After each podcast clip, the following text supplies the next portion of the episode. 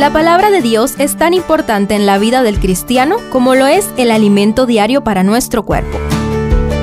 Estudia con nosotros el capítulo del día en Reavivados por su palabra.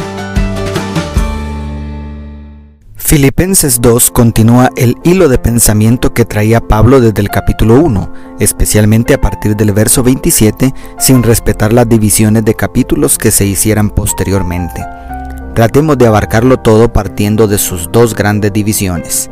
Primero, llamado a la unidad. Pareciera haber una estructura de sándwich entre el verso 1 y el 18. En conexión con las exhortaciones finales del capítulo anterior, este capítulo inicia haciendo un llamado a permanecer unidos en amor, donde la palabra clave es gozo. Completad mi gozo sintiendo lo mismo, teniendo el mismo amor, unánimes, sintiendo una misma cosa, declara el verso 2. En el otro extremo de la sección, Pablo invita en el verso 18, Gozaos y regocijaos también vosotros conmigo, con la diferencia que acá el contexto del verso 16 apunta a una unidad en la palabra de vida. Acercándose al centro, los versos 3 y 4 declaran, Nada hagáis por rivalidad o por vanidad, antes bien con humildad, estimando cada uno a los demás como superiores a él mismo. No busquéis vuestro propio provecho, sino el de los demás. Y por la otra punta, el 14 y 15 dicen, Haced todo sin murmuraciones ni discusiones, para que seáis irreprochables y sencillos, hijos de Dios sin mancha en medio de una generación maligna y perversa, en medio de la cual resplandecéis como lumbreras en el mundo. Como puedes notar, estas admoniciones apuntan siempre al gozo de la unidad de la iglesia. Pegadito al corazón tenemos el desafiante llamado del verso 5.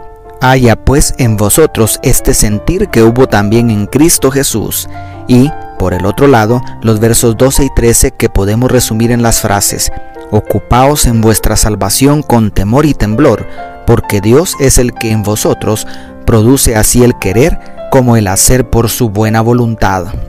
Ambos desafíos no se desalinean del propósito principal de la unidad. Y, justo en el centro, tenemos el bellísimo himno cristológico de los versos 6 al 11 de tal manera que el ejemplo inspirador para practicar todas estas virtudes que promueven la unidad del cuerpo de Cristo es Jesucristo mismo, quien no se aferró a su igualdad con Dios según el verso 6 de la Dios habla hoy. En cambio, renunció a sus privilegios divinos, adoptó la humilde posición de un esclavo y nació como un ser humano, según el 7 de la nueva traducción viviente y hallándose en forma de hombre, se humilló a sí mismo haciéndose obediente hasta la muerte y muerte de cruz, según el 8 de la Biblia de las Américas. Por lo cual Dios también lo exaltó hasta lo sumo y le dio un nombre que es sobre todo nombre, según el 9 de la Reina Valera contemporánea. Es decir, el secreto de la unidad está en procurar la humildad de Cristo antes que la exaltación que vendrá por añadidura. Y en permanecer enfocados en aquello que sacude el corazón de Jesús, la salvación de los pecadores, por lo cual estuvo dispuesto al gran sacrificio. Y segundo, elogio a dos misioneros como si pretendiera presentar dos ejemplos de carne y hueso de los altos ideales presentados, Pablo ocupa la gran sección de los versos 19 al 30 para hablar de sus planes de enviar a Filipos a dos hombres de su confianza, a quienes se elogian por su carácter y sus virtudes que reflejan el carácter de Cristo. El primero es Timoteo, a quien considera como hijo, según el verso 22, quizá porque era el que más reflejaba la manera de pensar del apóstol, según el 20, y a quien planeaba enviar más adelante con la noticia de su liberación de la cárcel, como parece insinuar en los versos 23 y 24 y el segundo es Epafrodito, a quien describe en el 25 como mi hermano, colaborador y compañero de milicia, a quien vosotros enviasteis a ministrar para mis necesidades.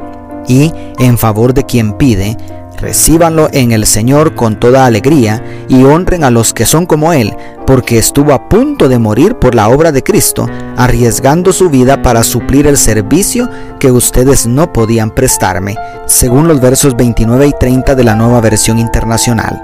En resumen, Si decidimos renunciar a todo como Jesús por amor a su iglesia, entonces llegaremos a ser como Timoteo y Epafrodito, quienes estuvieron dispuestos a arriesgar sus vidas por la causa del Evangelio. Dios te bendiga, tu pastor y amigo Selvin Sosa.